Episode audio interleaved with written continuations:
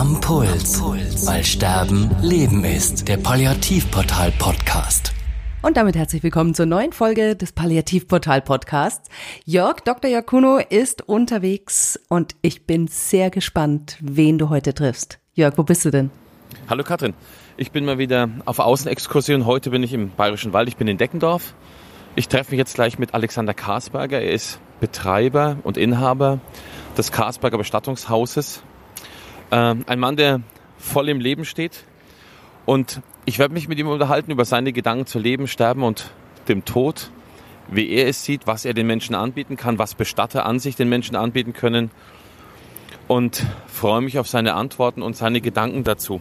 Ich bin auch super gespannt. Legen wir los. Jetzt sitze ich heute im Bayerischen Wald bin in Deckendorf. Mir gegenüber sitzt Alexander Karsberger. Herr Karsberger, Sie sind Bestatter. Wie bitte wird man Bestatter und vor allem warum? Ähm, also erstmal hallo, Herr Dr. Kuno. Ähm, wie wird man Bestatter?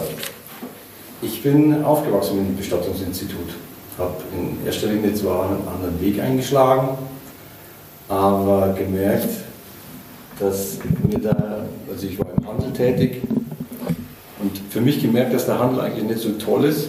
Bestattung war es in erster Linie auch nicht.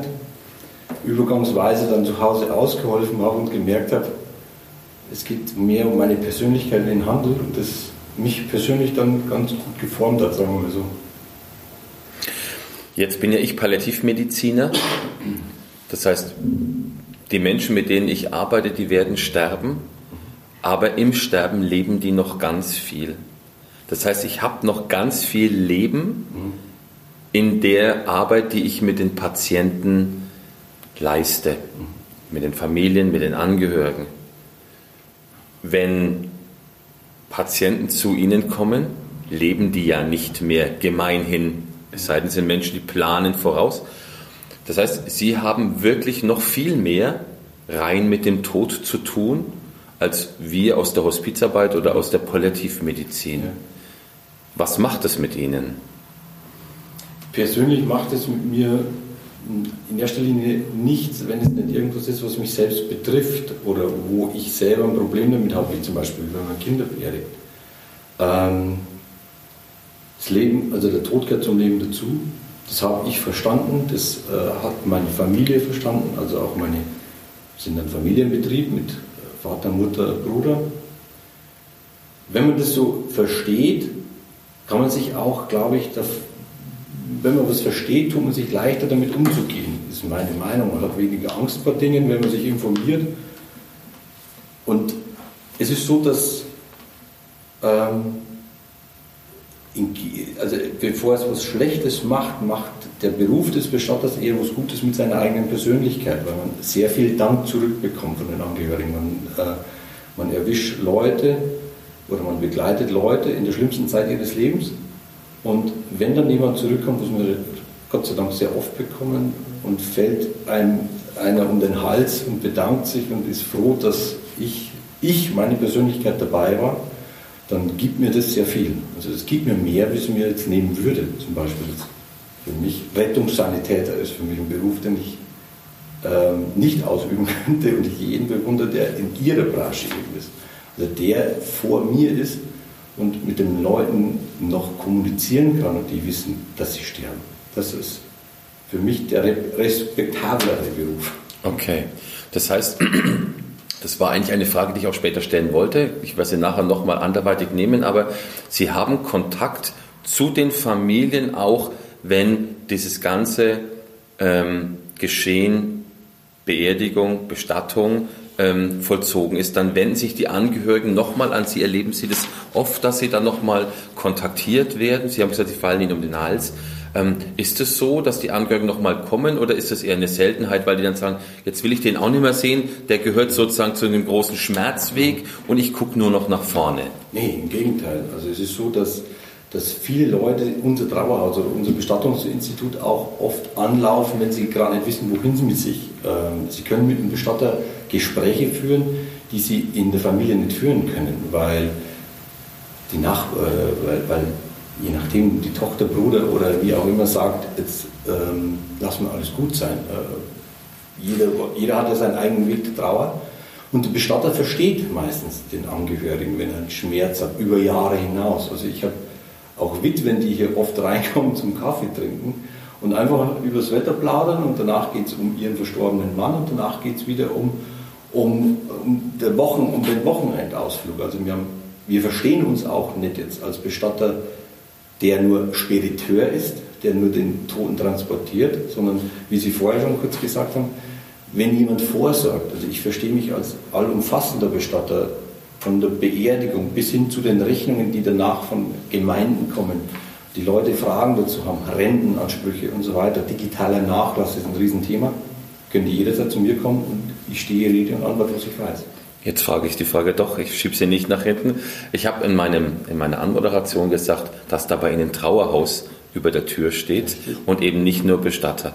Das heißt, sie bieten auch eine, und ich fand den Begriff, ich musste fast ein bisschen schmunzeln, ich fand den Begriff des Spediteurs, also sie sind nicht nur der, der den Verstorbenen an der Aussegnungshalle oder aus, dem, äh, aus der Kirche ähm, direkt abholt, dann an den Friedhof transportiert und dann auch dafür sorgt, dass der Patient gut im wahrsten Sinne des Wortes unter die Erde kommt, ja. sondern sie sind für die Familien im Nachgang auch noch da. Das hat schon sehr viel mit dem Palliativgedanken auch zu tun, denn Palliativcare ist ja auch in der, in der Nachsorge fürsorglich sozusagen. Und, und wenn Sie sagen, dass, dass äh, Verstorbene, äh, äh dass Angehörige von Verstorbenen zu Ihnen kommen, auch noch Monate, Wochen, ja, Wochen, Monate, Jahre später, dann, ähm, dann spricht es ja für die Verbundenheit, die letztendlich mit das sind. Und deswegen der Begriff Trauerhaus anscheinend, genau, dass Sie auch ein Zeichen geben wollen, ich bin auch später noch für ja, euch da. Richtig. Eben nicht nur, wenn die Rechnung beglichen ist, äh, dann ist alles gut, sondern auch in der Zeit danach noch. Es ist so, der, der Begriff Trauerhaus ist von meinem Vater wieder neu aufgegriffen worden. Das ist keine neue Erfindung. Äh, vor 150 Jahren gab es noch überhaupt keine Bestatter. Der Bestatter ist im Volksglauben zwar der Beruf, der schon immer da war, stimmt aber nicht. Früher war das alles in Hand von äh, Bruderschaften, von Nachbarn, von der Kirche, Leichenhäuser, hat alles, all, das soziale Umfeld geregelt. Und da gab es keinen Dienstleister. Erst in den sagen wir mal 1870er Jahren, wie die ersten Leichenhäuser entstanden sind, gab es Spediteure, die den Verstorbenen transportiert haben, die aus der Schreinerei kommen in der Regel. Und irgendwann mal gemerkt haben, ah, wir können ja noch vielleicht Blumen mitverkaufen, wir können vielleicht auch nur Trauerdruck selber machen oder vielleicht auch nur eine Dienstleistung, was jetzt die Rentenabmeldung betrifft. Und irgendwann hat mein Vater selber gesagt, ähm, der Bestatter selber muss mehr bieten. Also ähm, diese Menschlichkeit, die man in dieser Zeit erlebt, ist sehr ehrlich. Die Angehörigen sind uns sehr ehrlich gegenüber, heute mehr wie früher. Und jetzt zu sagen, ich transportiere nur Ihren Ehemann von A nach B und danach bin ich nicht mehr dabei, ohne mich jetzt zu verzetteln, aber stellen Sie sich vor, Sie sind äh, eine Witwe mit von einem Mann, der bei sämtlichen Vereinen dabei war, sitzen mit 300 Leuten in der Kirche, der Bestatter ist nicht mehr da, weil er sich als Spediteur versteht und der Pfarrer kommt nicht. Wer ist dann da?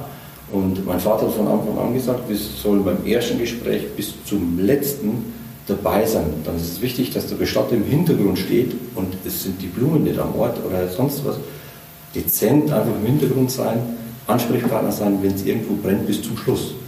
Und das Trauerhaus ist eigentlich eine Ableitung ähm, von von, von einem Haus, das früher das Haus war, wo jemand verstorben ist. Beim Bauer Meier ist jemand verstorben, dann war das das Trauerhaus Meier. Das Trauerhaus Meier, der Verstorbene wurde drei Tage aufgebahrt, meistens auch, habe ich selbst nur erlebt in meinen jungen, jungen Zeiten. Ähm, der wurde aufgebahrt im, im Wohnzimmern, also wo man gelebt hat, in Küchen in der Mitte und drumherum wurde gelebt. Und diese Form des Trauerhauses, das Abschiedes im Bestattungsinstitut, dass wir auch offene Räume haben, helle Räume, dass wir diesen Abschied zentralisieren, wieder als Ritual mit einfügen, weil er ganz massiv zur, zur Trauerbewältigung einfach beiträgt, der Abschied, ähm, war der Grund, dieses Bestattungsinstitut Trauerhaus zu nennen, mit eigenen Trauerabschiedsräumen. Wir haben sogar in Passau einen 24-Stunden-Abschiedsraum wo Angehörige nicht das Gefühl haben, der Bestatter hat mir einfach meinen, meinen Angehörigen genommen, sondern ich habe einen Schlüssel und kann jederzeit zu meinem Ehemann. Jetzt haben Sie gesagt, dass es früher gang und gäbe war, dass die Verstorbenen, die ja zu Hause früher, sage ich mal, gestorben sind, bis es dann irgendwann diesen Wechsel gab, dass man die Sterbenden lieber ins Krankenhaus gegeben hat. Ähm, da kommen wir ja Gott sei Dank ein Stück weit jetzt wieder zurück in das Sterben im heimischen Umfeld. Aber dass die Menschen, die zu Hause gestorben sind, zwei, drei Tage zu Hause liegen durften fernab von Kühlgeräten und so weiter und so fort. Wir wissen, dass sich die Körper ja verändern ähm, durch die Medikamente, die noch drin sind oder durch Krankheitszustände, die zum Tod geführt haben. Ähm, und es gehörte dazu. Sie sagt, das Leben spielte sich darum ab. In der Küche, im Wohnzimmer lag der Verstorbene. Die Kinder, die Enkelkinder sind drumherum gewuselt, wie auch immer. Und ähm, das hat sich aber trotzdem heute, trotz der Möglichkeit, zu Hause mehr sterben zu können, ja wieder verändert. Mhm haben die Leute Angst, dass der Tod im Haus ist? Wollen die den Tod nicht mehr im Haus haben? Oder liegt es daran, dass, dass die, ich meine, Deckendorf ist jetzt nicht Großstadt, ja. aber so, dass vielleicht Familien doch noch mehr zu Hause sein könnten? Liegt es daran, dass die Familien keine Zeit haben, ähm, da zu sein, weil sie alle berufstätig sind? Woran liegt das? Was ist Ihre persönliche Einschätzung der ganzen Situation? Ähm, ich glaube, dass man das nicht verallgemeinern kann. Ich glaube, dass ein, ein mit Sicherheit die Angst zu sagen, jetzt lasse ich jemanden sterben, das ist immer das Erste.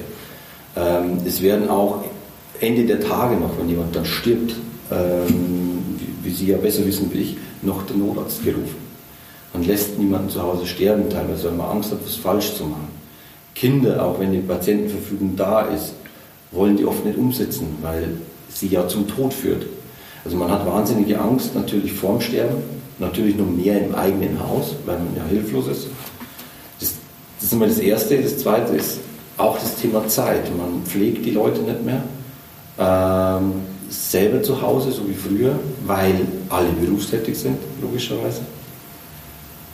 Und ähm, das Dritte, was ich gar nicht so fassen kann, woher das kommt, aber ich erlebe es öfter, dass jemand äh, fünf, sechs Jahre bettlägerig ist und dann stirbt er und dann muss er um vier Uhr früh abgeholt werden.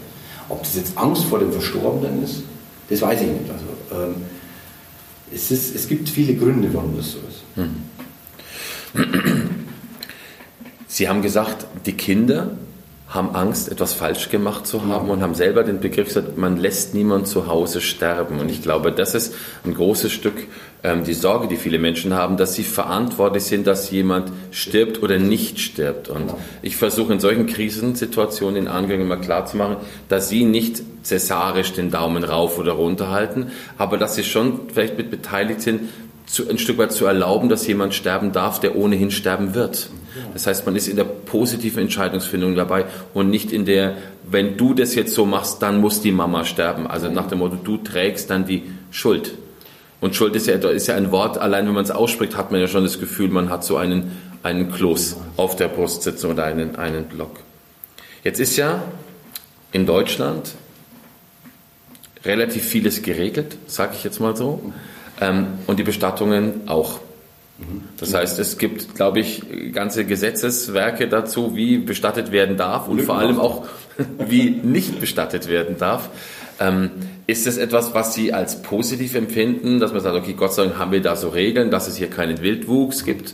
Ähm, oder ist es für einen Bestatter schon auch manchmal schwierig, wenn man den Wunsch eines Angehörigen oder den Wunsch auch eines Sterbenden oder eines Gestorbenen hat und dann auf die Realität trifft, die sagt, nee, so geht's aber nicht.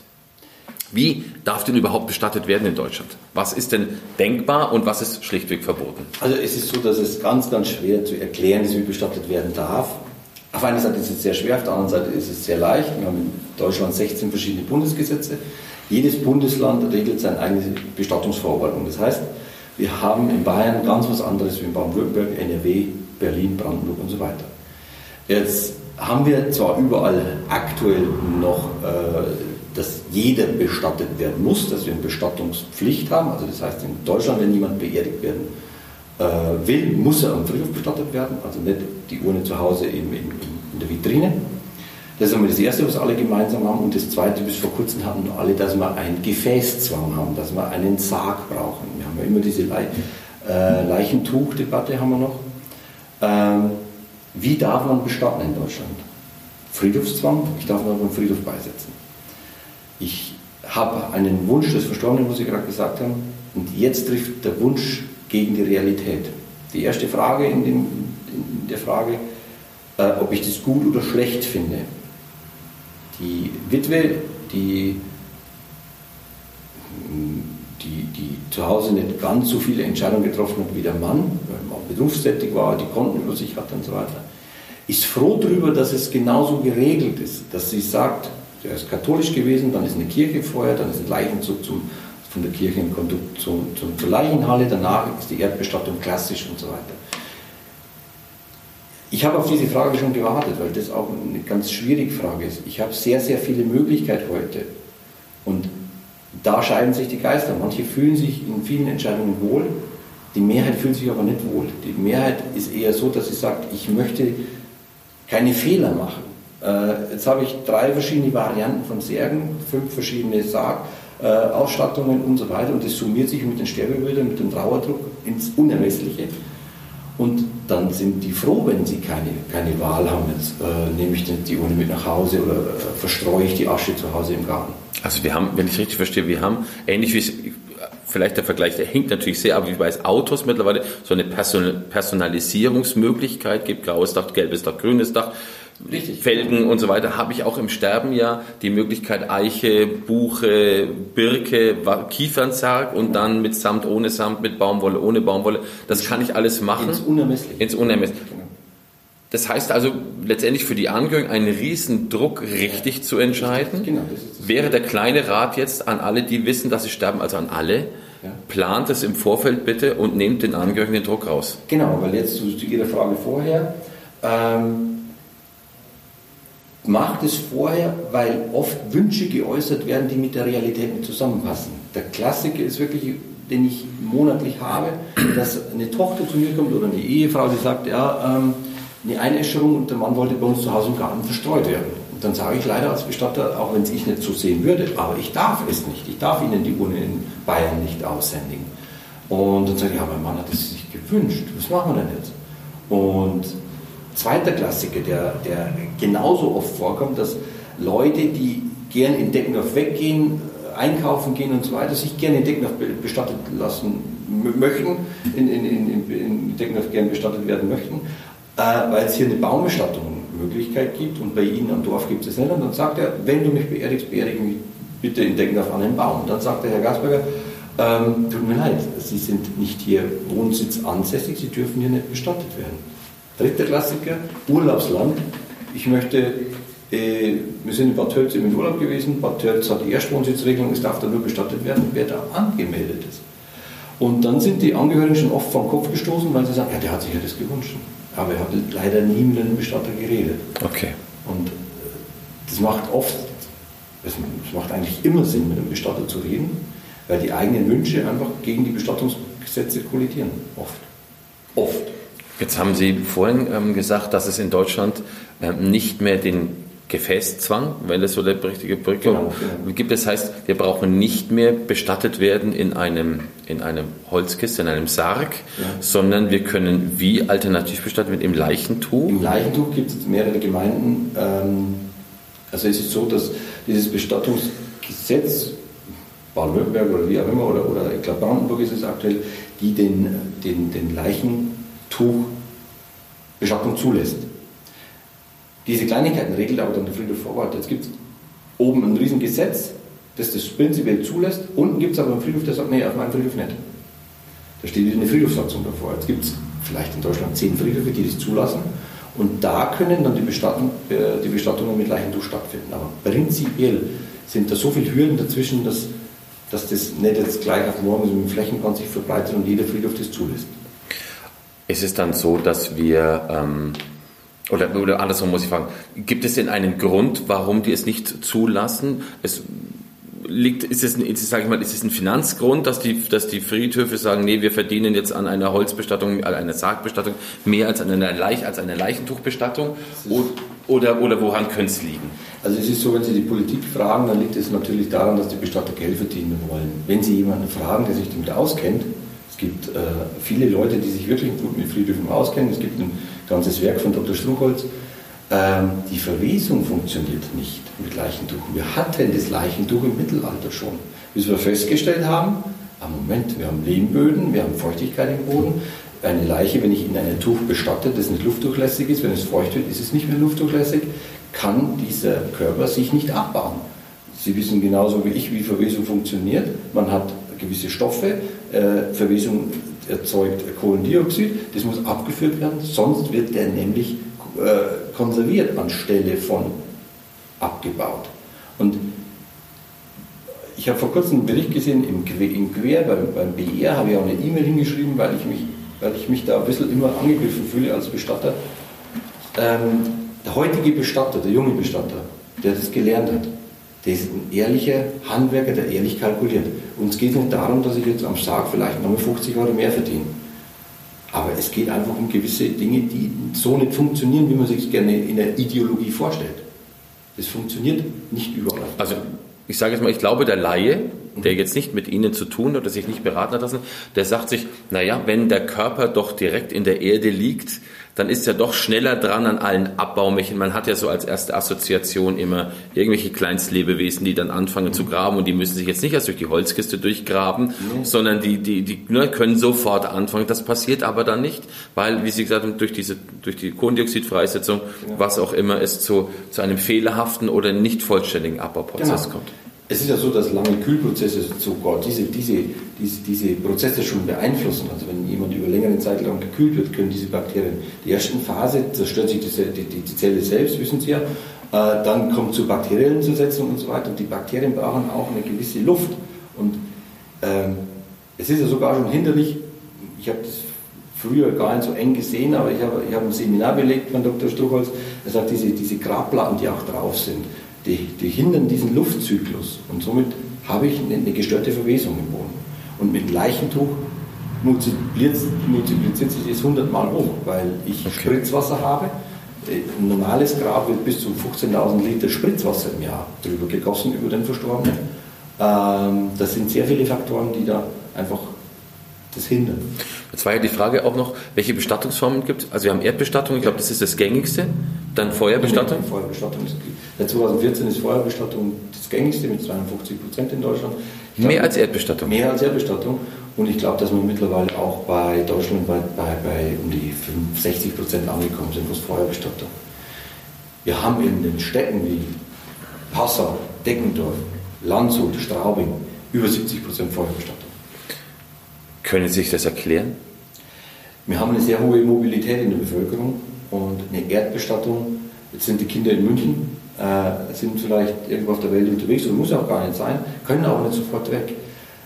Bei einer Feuerbestattung kann ich eine kurze Entscheidung, das ist eine Feuerbestattung, man transportiert den Verstorbenen ins Krematorium, man lässt einäschern und wir haben alle Zeit der Welt bis zur Beerdigung. Man kann in zwei Tagen, zwei Jahren in, in, in, in bestatten, wann man möchte. Also auch die, die Grabpflege auch vielleicht ein Thema, dass man sagt, man kann Urnenwände äh, nehmen, da steht derjenige drin und es ist gut und ich muss mich nicht ums Grab ebenso, kümmern. Ebenso ein Faktor. Also ebenso die Grabpflege, das ist aber eher von der älteren Generation, die zu ihren Kindern sagt, mein Grab brauchst du mal nicht pflegen, weil sie, weil sie sich Sorgen machen um die Kinder. Die Kinder sagen dann, wieso, ich möchte schon auch einen Ort haben, wo ich hingehen kann. Das ist immer ganz interessant, wenn man unterschiedliche, wenn man praktisch mit den unterschiedlichen Parteien dann spricht. Ähm, mein, meine Meinung nach ist die Mobilität untereinander einfach äh, für die Urnenbestattung äh, plus die, die Grabpflege, äh, das sind die zwei Gründe, warum. Sie können, Sie können die Urne verschicken in ganz Deutschland. In, für 72 Euro schicke ich die nach Hamburg. Ist völlig unkompliziert, wird mit, äh, mit, mit Speditionen gemacht, die sensible Güter wie, wie, wie Apothekengüter schicken gemacht. Also ist auch sehr pietätvoll ähm, sehr mobilisiert. Okay, wir bleiben bei der, bei der Feuerbestattung. Sie schicken eine Urne von, von Deckendorf nach Hamburg. Ähm, wer gewährleistet denn, dass diese Urne dann nicht doch aufgemacht wird und im Garten verstreut wird und dann müssen die, die Empfänger, die Angehörigen nach, irgendwo an einem Amt nachweisen, dass sie die Urne erhalten haben. Kommt dann jemand und überprüft es, dass, dass diese Urne versiegelt, verschweißt oder wie auch immer ist? Es ist so, dass ein, ein, deutsches Krematorium eine Urne nicht aushändigen darf ohne eine sogenannte ähm, um, äh, Bewilligung. Also das heißt, ein Friedhof muss hier sagen per Schrift, hier, der Herr Müller darf in das Grab 75 Abteilung 3 äh, sonst was begraben werden. Und das wird auch nachkontrolliert von dem Ordnungsamt, wo das Krematorium ansässig ist. Das heißt, Sie verschicken nicht an die Familie, sondern Sie verschicken direkt an den Friedhof. Richtig, genau. Okay, das ist also kein Zwischenweg, wo man dann sagen könnte, die Angehörigen hätten die Möglichkeit. Mittlerweile gibt es in NRW und in Baden-Württemberg doch oder in, in mehreren Bundesländern, dass man die Urne vom Krematorium selber abholen darf. Aber auch da ist praktisch ein Schreiben notwendig, da haftet ein Friedhof dafür, dass diese Urne auch dahin belangt. Und dann gibt es ein Rückschreiben, dass diese, dieser Friedhof dann dieses Rückschreiben mit der, mit, der mit der Bestattungsbestätigung an das Krematorium und das Ordnungsamt, die dann sagt, somit ist die Bestattung abgegolten. Ich bin immer noch bei dieser Familie, die sagt, sie möchten den Vater aber im Garten verstreuen. Mhm. Ähm, die werden versiegelt, vermute ich mal verplombt, wie auch immer. Das, die Urne. die Urne, oder? Ja, aber mit jetzt, dass man da speziell Werkzeug braucht. Also aber es würde auffallen, wenn die jemand aufgebrochen hätte. Ich will jetzt nicht irgendwelche Ideen propagieren, aber, aber, aber es wäre, wäre, man würde feststellen, ups, da hat jemand genau. diese Urne auf. Ist denn, jetzt bin ich ja selber, wie gesagt, in dem Bereich tätig, aber ähm, ist denn menschliche Asche, habe ich noch nicht gesehen, sage ich ganz offen hier jetzt auch, Unterscheidet sich denn die von anderer Asche? Also würde man denn merken, dass das jetzt keine menschliche Asche ist, die dort drin liegt? Man würde die schon merken. Also es ist so, dass, dass, dass eine, bei der Kremierung nie, eigentlich nichts mehr übrig bleibt vom Holz zum Beispiel.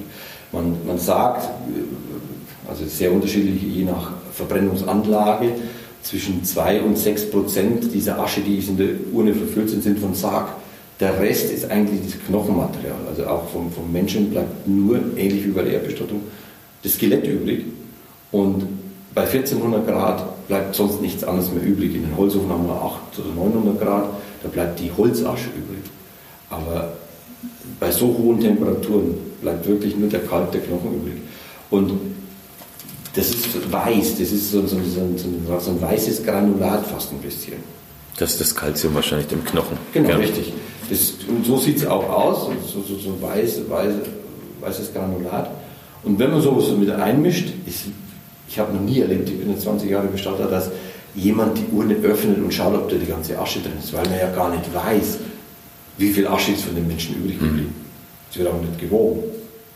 Nein, ich glaube auch nicht, dass jemand das aufmachen würde, um nachzugucken, ob da die Asche wirklich drin ist, sondern um nachzugucken, mhm. wo kann ich sie vielleicht verstreuen. Also wir haben Erd- und Feuerbestattung und Feuerbestattung sagen Sie, nimmt jetzt zu weit über 60 Prozent vielleicht sogar.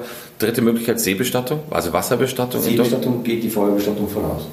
Okay. Also man bestattet die, die, die, die äh, Asche, die durch die, äh, durch die Feuerbestattungsanlagen ging, im, in internationalen Gewässern. Man muss praktisch auch nur in Meeren, nicht in Binnengewässer. Man muss diese, ich weiß nicht, 1, wie viele Kilometer beginnt dann internationales Gewässer, da dann diese Uni beisetzen. Auch nicht in, auf deutschen Gewässern. Man darf in Deutschland aber wovor hat man Angst? Ich meine, hat man Angst vor, vor Vergiftung des Grundwassers? Da müsste man, da bräuchte man bitte keine Gülle auf die, äh, auf die äh, Wiesen streuen oder auf die Äcker streuen. Wieso ist, wieso geht man, sage ich mal, auch von der, von der, von der Gemeindeseite, von der also kommunalen Seite aus, von der, von der Regierungsseite so aus, dass ja kein Leichnam, sage ich mal, nicht auf einem dafür gesondert ausgewiesenen Gebiet aus oder bestattet wird oder ausgestreut wird. Hat man Angst vor Vergiftung, vor Grundwasserschädigung? Nein, nein, gar nicht. Es, es geht in erster Linie eigentlich um Ethik. Es ist so, dass in erster Linie ja in Deutschland, und nicht nur in Deutschland, auf der ganzen Welt ist der Totenkult das höchste der, der Bevölkerung. Also man sagt ja, wie man seine Toten bestattet, so lebt man, oder so lebt diese Kultur. Ähm, ob das jetzt in Papua-Neuguinea ist oder sonst was, ist der Totenkult das höchste eigentlich äh, der Bevölkerung. Und man hat diese Ethik, dass die frische Urne, der jetzt vor zwei Wochen gestorben ist, dass diese Leichenruhe, also diese, Ruhe frisst, und auch in den Verstorbenen die Ruhe, Totenruhestörung ist sogar ein Strafgesetzbuch verankert, dass man die Totenruhe nicht stört. Also es geht eher um Ethik. Aber, aber wird die im internationalen Gewässer, wird die da weniger gestört, als wenn ich sie jetzt, äh, sage ich mal, so, in, in, ein, in, einen Binnensee äh, reingeben würde? Ähm, das, jetzt weiß ich, worauf Sie hinaus wollen. Ähm, das verstehe ich auch nicht. Also es ist egal, ob ich jetzt einen internationalen Gewässer bestatte oder zum Beispiel die, die Urne auch mit nach Hause nehme. Ähm, ich finde ich find das völlig in Ordnung, wenn die Angehörigen jetzt die Urne mit nach Hause nehmen dürften. Ähm, Österreich hat zum Beispiel eine Lösung, man darf es ja überall in Europa, man darf in Holland, in Tschechien, man darf überall die Urne mit nach Hause nehmen, sogar in Österreich. Österreich ist es aber so, dass äh, die Angehörigen eine Genehmigung brauchen. Man geht ja immer davon aus, auch hier wieder die Ethik im Spiel, dass in erster Linie die sich dieses Grab sparen möchten. Da geht es darum, dass nicht die Urne irgendwo im Kompost landet oder so. Es geht, in Österreich her und sagt, Sie können über das Landratsamt, das in Österreich BH heißt, äh, die Bundeshauptmannschaft, können Sie beantragen, die Urne zu Hause aufzubauen. Das muss ein Raum sein, der muss mindestens 12 Quadratmeter, der muss verschließbar sein, äh, er muss würdevoll sein und so weiter. Aber Sie müssen zu diesen ethischen Fragen natürlich dann auch die Fragen beantworten, wer von drei Kindern darf denn die Urne zu Hause haben? Da fängt es wieder an. Darf ich die Asche teilen? Darf ich die durch drei oder zehn teilen? Sind nur Enkelkinder da? Wer ist verantwortlich, wenn derjenige stirbt, der die Asche zu Hause hat? Oder wer, was passiert mit der Urne, die im, im, im, im 10er Wohnblock drin ist? Wenn die alte Frau verstirbt, ist aber keiner mehr da. Ähm, diese Fragen sind alle nicht geklärt. Und es versucht immer wieder ein Politiker dieses Feuer, also über diesen, diesen Bestattungsgesetz oder was die Feuerbestattung an sich äh, betrifft, wurde 1932 dieses Reichsfeuerbestattungsgesetz äh, gemacht und das ist bis heute unberührt. Also, wir haben da so viele Lücken, die auf unseren modernen Lebensstil überhaupt nicht passen. Mhm. Und jeder Politiker, der das anfasst, das ist unattraktiv. Es wird immer ein Streitthema werden, weil, weil wir haben sofort immer diesen Vorwurf des Geldmachens dabei. Und auf einer Seite haben wir auch die Ethik dabei, die sagt, ähm, was ist mit der Totenruhestörung? Was ist mit der Totenruhe? Haben wir, verlieren wir die? Was war denn für Sie, also es ist extrem spannend, wir könnten hier, glaube ich, noch eine Stunde weiterreden, mhm. alleine bei, diesen, bei diesem Bereich. Aber was war denn für Sie oder an der an Sie herangetragenste, ungewöhnlichste Wunsch, bestattet zu werden? Ich habe mir vorhin überlegt, äh, hier durch, durch äh, ähm, Deckendorf, fließt ja die, oder an Deckendorf vorbei fließt ja die Donau letztendlich. Ist, ist das ein Wunsch gewesen, streut mich in der Donau aus und, und lasst mich sozusagen Teil des großen Ganzen fließen werden? Ich erinnere selber eine Patientin, die in der, äh, in der Ostsee bestattet werden wollte, mhm. Weil sie nicht zugemuten oder ihrer Tochter nicht zumuten wollte, sich an einen Ort als, als Wallfahrtsort, äh, sage ich mal, ähm, äh, zu binden, die gesagt hat, mit jedem Regen komme ich wieder ein mhm. Stück weit und hatte dann mit, dem, mit unserer Kunsttherapeutin, wo ich damals gearbeitet habe, eine Regenauffangschale gemacht. Eine schöne Idee. Schöne Idee, fand ich auch sehr, sehr berührend und es war ein, ein, großes Werk, was sie gemeinsam mit ihrer Tochter gemacht hatte. Ähm, also sozusagen, ich werde Teil des großen Ganzen, wenn ihr mich ins Wasser gebt. Mehr denn, als wenn ich sozusagen in der Erde erstmal abgebaut werde und dann vielleicht wieder durch neu wachsende Pflanzen zum Vorschein komme. Sind das, sind das Wünsche? Beerdigt mich in der Donau, lasst mich in den großen Fluss und lasst mich fließen oder streut mich äh, über den Bayerischen Wald ab, weil ich als Jäger wahnsinnig gerne im Wald gewesen ist? Was äh, haben Sie da alles erlebt? Die Donaubestattung ist, ist also es vergeht kein Monat, wo wir da nicht gefragt werden danach. Ist auch in, in Österreich erlaubt, in Deutschland wieder nicht. Ähm, die Donaubestattung ist auch nichts Außergewöhnliches. Okay. Es gibt aber mittlerweile ein System in Deutschland, das heißt Tree of Life. Hm. Äh, ich weiß nicht, ob Sie davon schon mal gehört haben. Tree of Life als Baum des Lebens? Genau. Okay.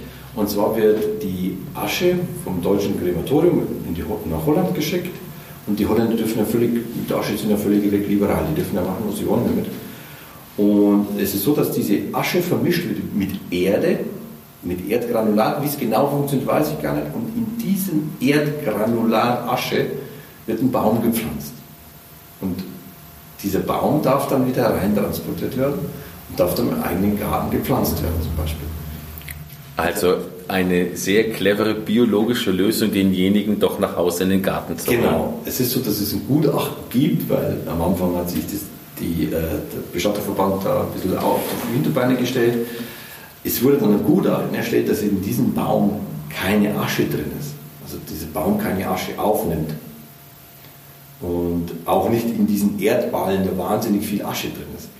Ähm, aber es ist so, dass diese Idee finde ich schon sehr schön. Aber es muss ja letztendlich alle Asche drin sein, weil sonst hieß es ja, dass man nur ein bisschen Asche reinschaut und die restliche Asche verworfen würde. Das kann ich nicht sagen, ob die ganze Asche verwendet wird, weil die auch sehr unterschiedliche Mengen sind. Je nachdem, wie groß das jemand ist, habe ich bis zu 7, 8 Kilo Asche. So viel? Ja, ja. Okay.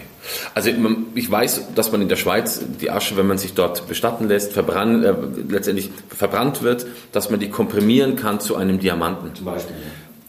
Finde ich auch eine spannende Idee. Ich glaube, man wäre unsäglich traurig, wenn man diesen Ring verlieren würde. Wahrscheinlich. Das wäre eine Möglichkeit, sich wieder nach Hause zu holen und sich dann nochmal an denjenigen zu wenden. Okay, also das, das sind ja die Möglichkeiten, die man machen kann, aber Wünsche an Sie, wo sagen Sie, das ist für mich extrem außergewöhnlich. Wir sind weggekommen von, dem, von der Frage, was war. Also es ist, nix, es ist wirklich nichts, was man nicht schon gehört hat. Okay. Die Diamantbestattung haben wir zwei, dreimal im, im, im, im Jahr. Ähm, geht mittlerweile, mittlerweile aus Haaren auch. Also es ist so, dass das nicht nur aus Asche jetzt geht, sondern auch aus Haaren. Gibt es eine österreichische Firma, die das macht. Ähm, also es ist nichts Unethisches. Es gab mal ein Eklat, wie der Reinhold Messner, der möchte ja luftbestattet werden, die Himmelsbestattung, wie sie in, in, in Tibet gemacht wird, wo der Verstorbene auf eine Wiese hingelegt wird und dann von Geiern verspeist wird.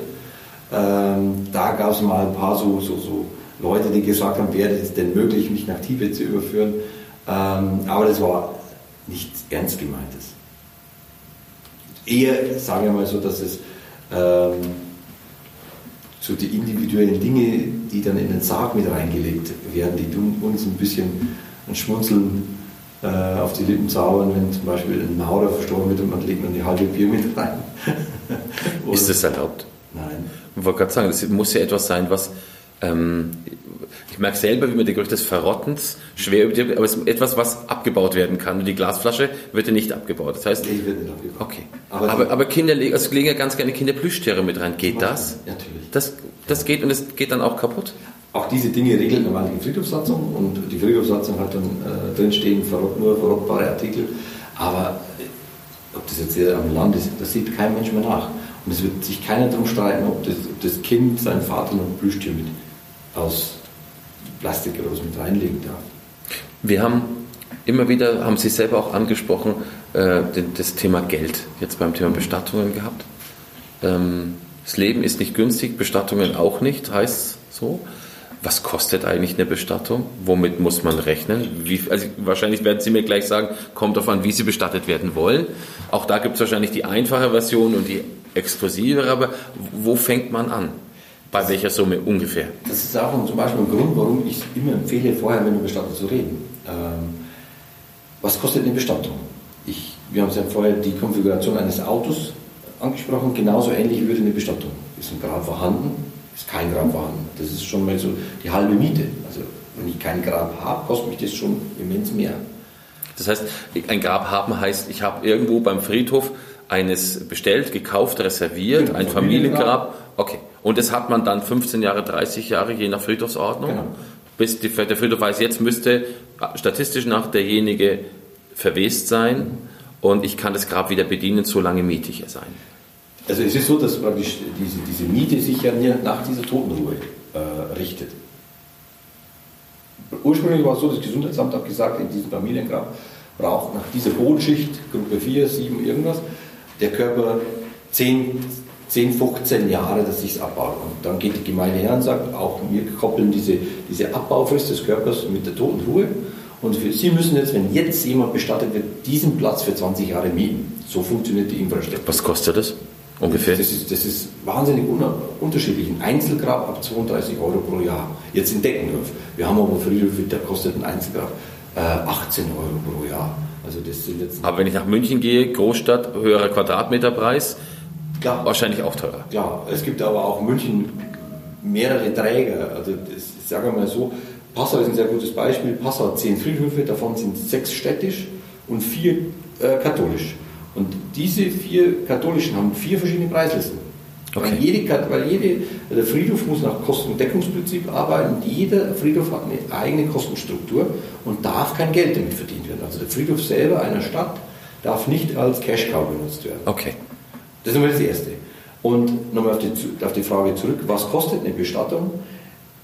Ich erlebe das im Privaten immer wieder, wenn man dann irgendwo essen geht und dann hört man Nachbartisch reden und die Bestattung hat so und so viel gekostet und ähm, gebe ich mir nicht immer gleich zu erkennen und dann diskutiere ich mit. Es ist so, dass man als erstes mal klären muss, was hat man? Jede Bestattung hat in der Regel drei Rechnungen. Das ist der Bestatter, die Tätigkeit des Bestatters, das ist die Gemeinde, die Kommune, die Kirche, das Grab, also der Platz selber. Und das dritte ist das Steinnetz. Also bei einer Urnenwand kostet das 200 Euro oder 300 Euro die Beschriftung der Platte. Bei, bei einem Familiendoppelgrab kostet der Grabstein 4000 Euro. Jetzt gehen wir mal davon aus, bei einer, bei einer Feuerbestattung, nur die Bestatterrechnung in Deckendorf, liegen wir bei ca. 1700 Euro. Das ist das, das Holen des Verstorbenen, das Anziehen des Verstorbenen, das Erledigen der Papiere, dass man die Sterbeurkunde kriegt, das Transportieren ins Krematorium, die Kremationsgebühren sind damit dabei und das Rückführen der Urne hier wieder her. Da sind wir bei ca. 1700 Euro. Stirbt er jetzt im Klinikum Deckendorf übers Wochenende, habe ich pro Tag 45 Euro Kühlgebühren mit dabei. Haben Sie eine eigene Kühlung hier im Haus? Ich hier noch nicht, aber wir werden nächstes Jahr eine zulegen. Aber das wäre dann auch etwas, man sagt, der Verstorbene kann dann noch, bis alles geklärt ist, wird so lange ähm, beim Bestatter ähm, aufbewahrt im Rahmen einer Kühlanlage. Genau. Okay, gut. Also wir haben in mehreren Standorten schon Kühlungen da. Hier in Denknerf habe ich leider den Platz nicht dazu, sonst hätte ich schon einen muss, wenn der Patient im Krankenhaus stirbt, übers Wochenende verlangt die Klinik, jedwede Klinik auch immer Kühlgebühren über, Ja. auch, auch separat, 45 Euro. 45 Euro zum Beispiel Deckner. Okay. Dann haben wir äh, Kliniken, die verlangen 103 Ta äh, 100 Euro, drei Tage, da ist jeder Tag schon inkludiert. Die verlangen, ob jetzt nach einem Tag oder nach drei Tagen abgeholt, immer 100 Euro pauschal. Okay. Also es gibt sehr, sehr unterschiedliche Strukturen. Und so baut sich das natürlich zusammen. Jetzt habe ich dann ein, ein, die zweite Rechnung, dann habe ich ein Grab, habe ich kein Grab, habe ich ein Urnengrab, habe ich ein Familiengrab. So kann sich das summieren. Und dann, Aber ich, ich sage jetzt mal, gefühlt ist man bei 3.000 bis 4.000 oder 5.000 Euro relativ schnell. Haben, bei 3000. Bei 3.000.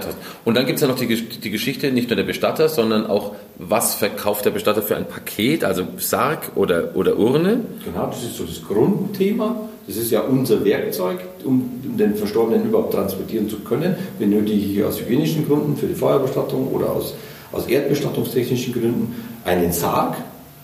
Ähm, die Innenausstattung natürlich, das ist, also wo es jetzt alles mit dabei sind in, in, in dieser Rechnung, Transport und Gebühren allgemein. Okay. Allein die Einstellung in Vilshofen kostet 395 Euro. Wenn man zu Ihnen kommt, und das ist ja bei anderen Bestattern mittlerweile auch, da ist ja nicht nur ein, ein dunkler Briefkasten irgendwo an einer Wand, wo man dann in einen heimlichen Hinterraum geht, sondern Sie haben richtig Schaufenster. Das heißt, Sie stellen auch aus, was Sie haben.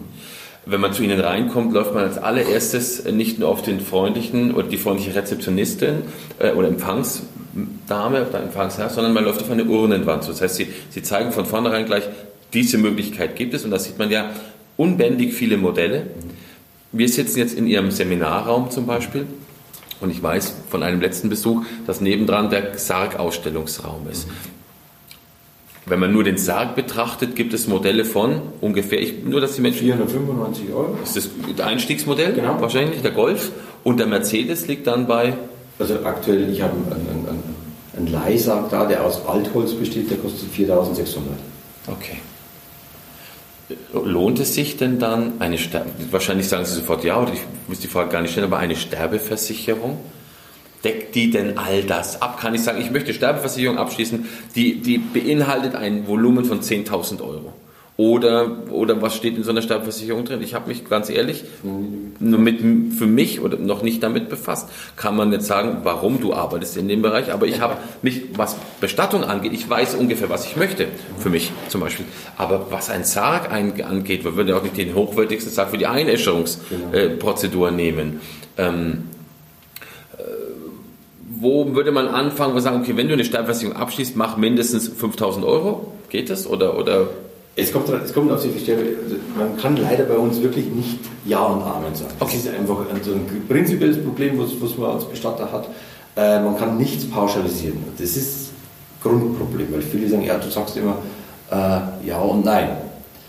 Die Sterbeversicherung, es gibt zum Beispiel die Zürich-Versicherung, die auch ähm, wir machen jetzt keine Werbung, das ist jetzt einfach nur so. Genau, Genau. zum Beispiel.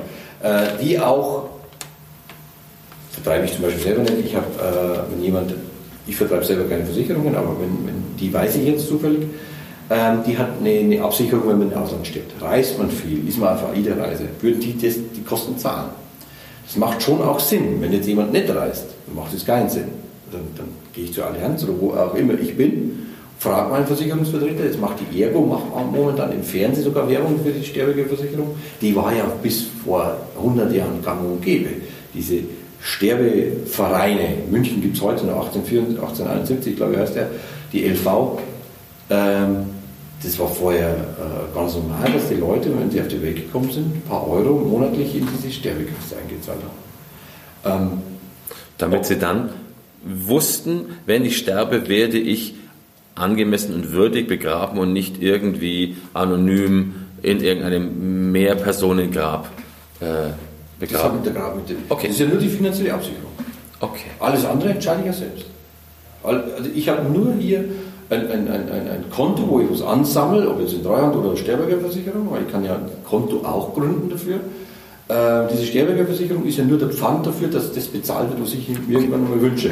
Und diese Wünsche kann ich dann individuell mit dem Bestatter durchgehen. Ich kann sagen, ich hätte gerne jetzt, wenn Sie FC Bayern-Fans sind, die FC Bayern-Urne dazu, äh, kostet mich Betrag 3000 Euro, sage ich jetzt mal. Und dann muss man schauen, reicht die Versicherung oder ich mache dann erst eine Versicherung. Es gibt eine FC Bayern Urne. Es gibt Swarovski, es gibt Gucci, es gibt BVB. Das heißt, der FC Bayern verdient dann mit dem Verkauf an meinem Tod. Bestimmt. Spannend. Würde wahrscheinlich BVB, wer auch immer, also es gibt wahrscheinlich nicht nur vom FC Bayern solche Urnen, sondern es gibt wahrscheinlich es von. gibt von allem. Es von gibt, allem. von, von, es gibt nichts mehr, was es nicht gibt in dem Bereich. Okay, das Es gibt ist. auch Särge. Es gibt einen BVB-Sarg. Und da hat jetzt der Friedhof keine Bedenken, weil da vielleicht in dem Lack Farbstoffe drin sind, die äh, grundwasserschädlich wären. Nein. Seit, seit mehr als 15 Jahren müssen die Särge in Deutschland sowieso aus Vollholz bestehen. Die Lacke müssen auf Wasserbasislacke sein. Also das, das darf jetzt nichts mehr mit, wie früher mit Bleifarbe oder so. Darf nichts drin sein. Und die Hersteller sind zertifiziert. Also man geht davon aus, das ist interessanterweise wird das auch nicht kontrolliert auf den Friedhöfen. Es gibt mittlerweile schon auch äh, chinesische, also ich kann auch diese, diese Serie aus China bestellen. Ähm, aber in Deutschland gibt es ein, ein deutsches Siegel, also den Verbund der deutschen Sarghersteller und die produzieren alle, die haben so, einen- also so einen kleinen Aufkleber drauf, alle nach dem gleichen Standard, Vollholz, dann Wasserbasisleime, Wasserbasislacke und so weiter. Okay. Ist mir gesagt, aber ich hoffe, da ist jetzt nicht irgendwie der den Podcast hört und Chemiker ist und sagt, der Leim funktioniert mit der Wasserbasis, ich weiß es nicht. Keine Ahnung. Ähm, darf man eigentlich zu zweit bestattet werden? In einem Sarg. Ähm, es, gab, es, es gab schon ein paar Mal die Debatte bei einem Unfall, wenn Mutter mit ihren Kindern bestattet. Ja. Fällt mir auch gerade ein, dieser Gedanke. entscheidet, entscheidet das. Also wir haben schon mal eine Beerdigung gehabt, ähm, vor ein paar Jahren, wo ich meinen Meister gemacht habe, einen Bestattermeister gemacht habe, hatten wir auch mehrere Bestatter dabei, die das schon zweimal gemacht haben. Also diese, diese, diese, diese, diese Bestattung gibt es schon. Ja, finde ich. Also ich glaube, wenn sich da ein Beamter querstellen würde, der würde im Leben auch querstehen. Es ist so, dass, dass ähm, auch hier wieder so eine Barriere des Kindergräber bis fünf Jahre. Ähm, ist das Kind jetzt fünf Jahre und zwei Monate? Hm. Da, wo ist die Grenze? Aber ich glaube nicht, dass. Ich erinnere, da gab es vor, vor vier Jahren einen ganz großen Unfall, wo ein Müllwagen umgekippt ist auf eine, eine Familie, die gerade zur Taufe fahren wollten, in einem Golf und sind alle fünf gestorben. Und diejenigen, die das gemacht haben, waren bei mir im Kurs und die haben das erzählt, die haben praktisch das Kleinkind mit drei Monaten mit der Mutter bestattet. War aber kein Thema. Ich glaube, das wäre in Deckendorf auch kein Problem. Das hofft man. Ja. Das müssen aber auch in der Regel nicht die, die Angehörigen, also ein guter Bestatter regelt das für die Leute. Ja. Der macht es. Wie sieht denn Ihre Bestattung mal aus? Haben Sie sich schon Gedanken gemacht? Ich habe mit der Frage gerechnet, aber es ist so, dass, dass sich meine Wünsche geändert haben, wo ich selbst Vater geworden bin. Ich war früher immer für die Feuerbestattung und ähm, ich selber jetzt emotionaler geworden bin, was so der Kondukt, der, der Trauerzug war vorher eigentlich nie so in meinem Fokus. Ähm, ich finde diese Sym- Symbolik des Sarges und des Dahinterhergehen sehr traurig, aber auch sehr emotional. Das ist wie die Kirchenmusik. Eine Musik macht eine andere Stimmung. Und ich finde auch, dass, dass die Symbolik eines Sarges eine andere Stimmung hat, wie jetzt die Urne, die hinter ihnen steht. Also der Sarg ist für uns, der steht, der steht frei, da, da braucht es keine Worte dazu. Eine Urne kann verwechselt werden mit einem, Papier, mit einem Papiereimer. Also, ähm, die kommt halt von der Form, dadurch, dass sie so groß ist wie der, der drin liegt, einfach dem noch gleicher ja, genau. als die Urne. Da habe ich ja schon nur noch sozusagen das Zusammengefasste. Ja, genau. Und wir haben auch viele, viele Witwen. Ich mache ja, wir bieten ja äh, Trauer, Trauerbegleitungen mit an. Und viele Witwen, das nimmt langsam ab, dass die Leute auch wirklich bewusst Abschied nehmen, wird mehr. Dieses einfach entsorgen, wenn ich das so sagen darf. Er ist im Klinikum verstorben, ich habe den nicht mehr gesehen, ich war die letzten drei Tage auch nicht im Klinikum. Anruf, bitte einäschern, Beerdigung treffen in zwei Wochen. Gab es sehr oft. Und dann stehen die Witwen da, vor einem kleinen Gefäß, der Mann war 1,90 und sagt, ich bringe das nicht zusammen, ich bringe dieses Bild nicht zusammen. Mein Mann war ein stattlicher Mann und jetzt habe ich so, eine kleine rote Urne, das auch zur Trauerbewältigung, auch dieser Schmerz hinterm Sarg herzugehen ist Trauerarbeit. Muss aber jeder für sich selber entscheiden. Ich würde mich da hüten, davor zu sagen, du musst jetzt da. Und es ist ja schon so weich, vieles weich gezeichnet worden. Also es, es, gibt ja in Kassel dieses Museum für Sepulkralkultur, genau. ähm, wo ja im Prinzip diese ganze Bestattungskultur zusammengefasst wird. Und ähm, früher war es klar, man stand am braunen Erdloch und hat genau. bewusst runtergeguckt in dieses tiefe braune Loch. Und dieser Schmerz dabei, ähm, war so groß und klar. Und heute hängen grüne Rasen, Kunststoffrasentücher, zeichnen es schon weich. Und, und auch da gibt es schon Leute, die sich darüber aufregen, weil sie nicht damit gerechnet haben, dass ein, ein großer Erdcontainer neben dem Grab stand. Auch wenn er wieder hat. Gibt es alle Jahre. Eine Beschwerde, dass die Leute nicht damit gerechnet haben, dass das so viel Erde bedeutet, die dann mit grünen Matten neben dem Grab steht. Also man möchte auch, man möchte auch das ein Stück weit sich schön reden und wegreden. Mit Sicherheit, ja. Und eigentlich bräuchte es vielleicht viel häufiger diesen, diesen klaren Schnitt, der einem das bewusst macht. Herr Gasberger, wir haben fast eine Stunde schon gesprochen. Ich habe ja schon die, oder das Vergnügen gehabt, Sie vorher kennenzulernen. Ich wusste, dass es ein gutes Gespräch wird oder ein, ein interessantes Gespräch wird, aber es war ein kurzweiliges Gespräch. Ich sage vielen Dank. Ich, ich glaube, ich komme mal wieder, weil es gibt noch so viele Fragen, die ich hätte. Jederzeit. Ähm, und vielleicht werden wir eine zweite Folge beim Bestatter nochmal machen, ähm, weil ich glaube, wir haben noch Ehre. längst nicht alle Fragen, längst nicht alle Fragen beantwortet, aber wir haben ganz viele Sachen beantwortet. Vielen, vielen Dank. Am Puls, Am Puls. weil Sterben Leben ist. Der Palliativportal Podcast.